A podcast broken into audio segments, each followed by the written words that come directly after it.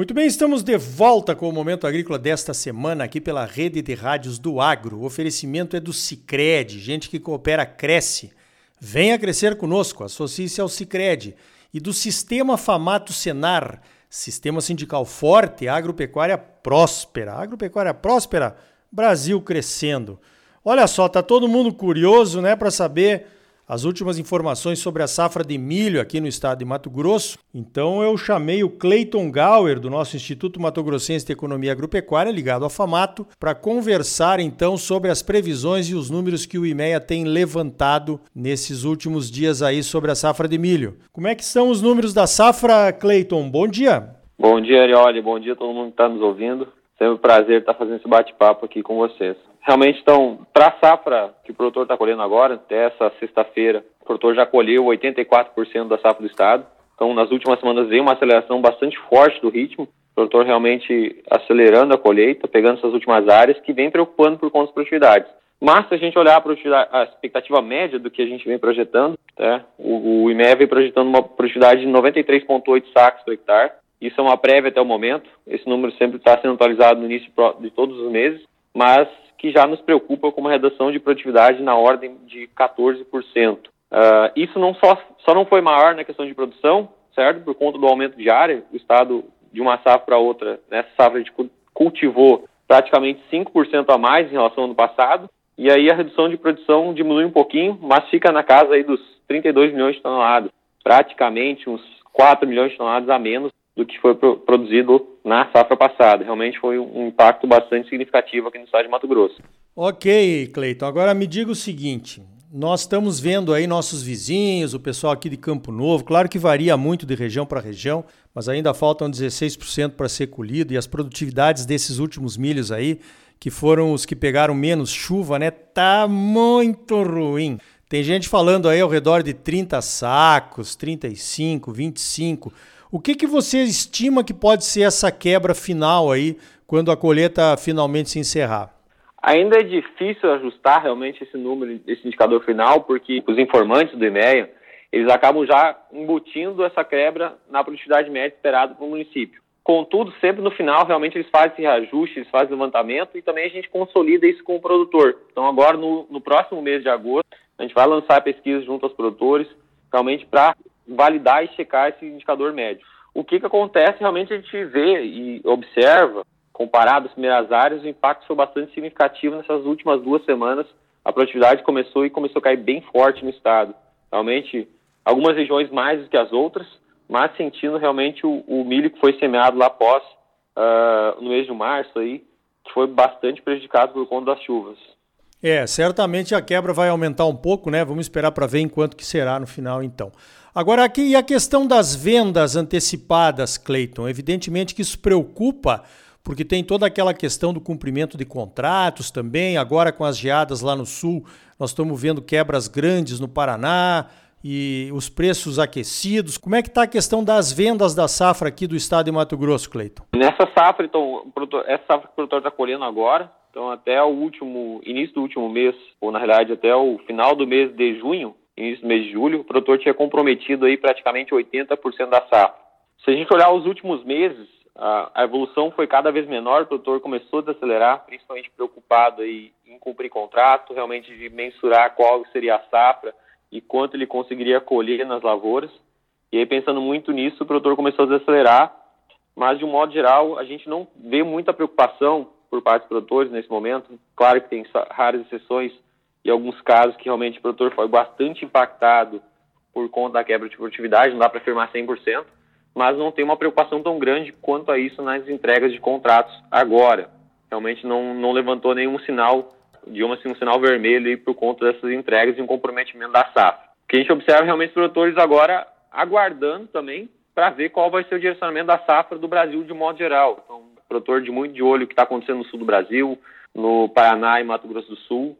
A seca também foi bastante forte, nós tivemos as geadas das últimas semanas aí que prejudicou muito a produtividade deles e a expectativa com relação dessa quebra de safra por lá, pode acabar impactando os preços nos próximos meses e aí dando novas oportunidades para o produtor aqui do Mato Grosso negociar esse restante de milho que falta comercializar. Você acredita, Cleito, que vai haver problemas na entrega dos contratos aqui em Mato Grosso? De um modo geral, a gente não observa isso nesse momento. Realmente não temos nenhum reporte tão significativo para os produtores, tá? Claro que, como eu falei, algumas exceções, alguns casos podem acontecer, como a gente até ouviu algumas sinalizações, mas nada ainda que preocupe o setor como um todo. É, beleza. Melhor assim, né? Agora tem uma outra notícia aqui, Cleiton, que a JBS comprou 30 navios de milho lá da Argentina. Eles estão dizendo aqui que isso representa 25% do total de milho que eles utilizam para alimentar aves e suínos da marca Seara, né? Aqui no país. Esse tipo de importação pode afetar os preços aqui do estado, Cleiton? Uh, esse tipo de importação, na nossa visão, o estado de Mato Grosso é difícil ele, ele acabar impactando, porque na realidade a gente acredita muito na oferta e demanda local. Ele acaba não chegando tão competitivo no preço, nos preços atuais que a gente vê de milho hoje no estado. O que acontece é que ele pode mudar, principalmente a estrutura, e vai ter que atender. Esse milho vai ser importante para compensar a oferta reduzida, principalmente nos Estados do Sul, e atender o mercado de proteína animal que acabou sendo bastante prejudicado se a gente for olhar no aumento de custos, de um ano contra o outro, realmente acabou aumentando significativamente uh, o aumento com alimentação, as despesas com alimentação por parte dos produtores. Mas nesse momento a gente não enxerga assim, uma, uma grande dificuldade, até porque se a gente observar os preços na bolsa aqui do Brasil, na B3 ou em Campinas, apesar desses anúncios, os preços ainda continuam estáveis e acabaram não sinalizando uma forte pressão. Então, ainda precisa acompanhar realmente como que vai ser também a consolidação das safras no sul, para realmente ver e ditar qual vai ser o volume, digamos assim, necessário para impactar os preços no segundo semestre. Positivo. É muito difícil, né, trazer milho da Argentina para o interior do Mato Grosso. É complicadíssimo, né? Até o custo para chegar lá no sul já é alto.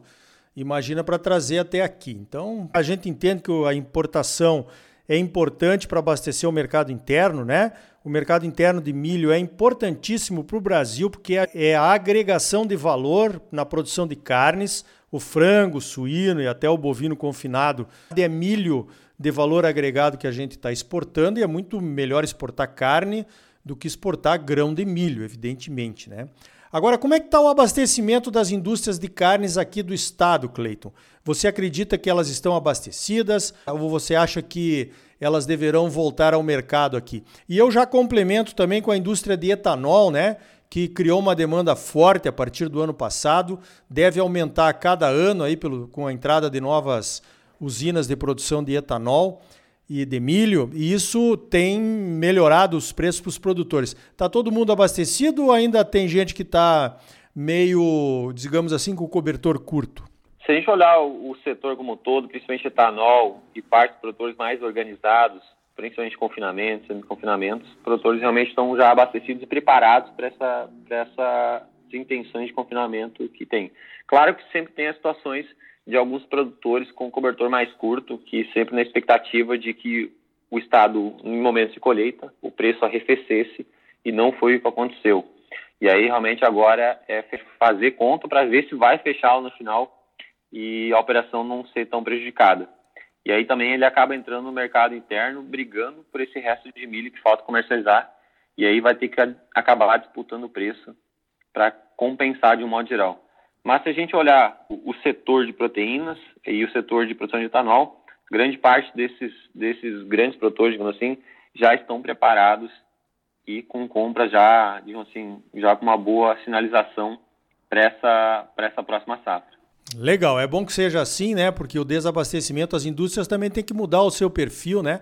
Muitas vezes a indústria de carne ficava esperando a safra de milho do Mato Grosso para comprar o milho mais barato do ano, né? O que não está não tá acontecendo esse ano aqui. Só um complemento que você comentou uma coisa importante que o, o, a gente observa essa mudança estrutural, né? Que acabou nos últimos com a entrada das indústrias de etanol no estado, acabou forçando todo o setor, principalmente de proteína, a se reorganizar, estruturar para buscar e estabelecer esses contratos para não ficar uh, na demanda, digamos assim, do mercado spot. E aí principalmente nesse momento, a gente observa a, a importância desse tipo de estruturação para que não fique à mercê e realmente prejudicar a operação até a ponto de, às vezes, não acabar confinando, não acabar engordando animais por conta da, de prejudicar o custo ou o custo se levar significativamente por conta de milho.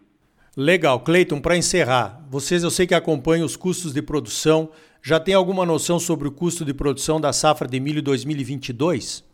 É, essa é uma preocupação que a gente tem, principalmente para a próxima safra. O produtor já, grande parte, se prepara com antecipação, mas de um modo geral, o acompanhamento dos custos vem mostrando um aumento bastante significativo de um ano contra o outro. Se a gente olhar a questão de custeio, que compõe basicamente todos os despesas do produtor já uh, produzir a próxima safra, a gente está falando de um aumento de praticamente 20% ano contra ano. E se a gente quebrar esses itens, a maior parte deles, principalmente puxada por defensivos e fertilizantes, por exemplo, fertilizantes subiram na ordem aí de 31% de uma safra contra a outra. Vem bastante preocupante, de um modo geral, esse aumento significativo, mas os produtores vêm se preparando, organizando, fazendo compras, compras antecipadas aí, pensando principalmente na relação de troca, porque o custo vem subindo mês após mês aqui no estado. Muito bem, esse é o segredo, né? Custo de produção na mão, outro olho nos preços. Se você não tem um custo de produção, eu indico que você use esse custo de produção do IMEA, que é bastante completo, e vai travando seus negócios aí para garantir um ano bom também em 2022. Cleiton Gauer, obrigado aí pela tua participação aqui no Momento Agrícola e parabéns pelo trabalho aí no IMEA. Obrigado, Iori. A gente fica à disposição, realmente, do que for preciso. E se precisar de uma informação do Estado de Mato Grosso, pode contar com a gente.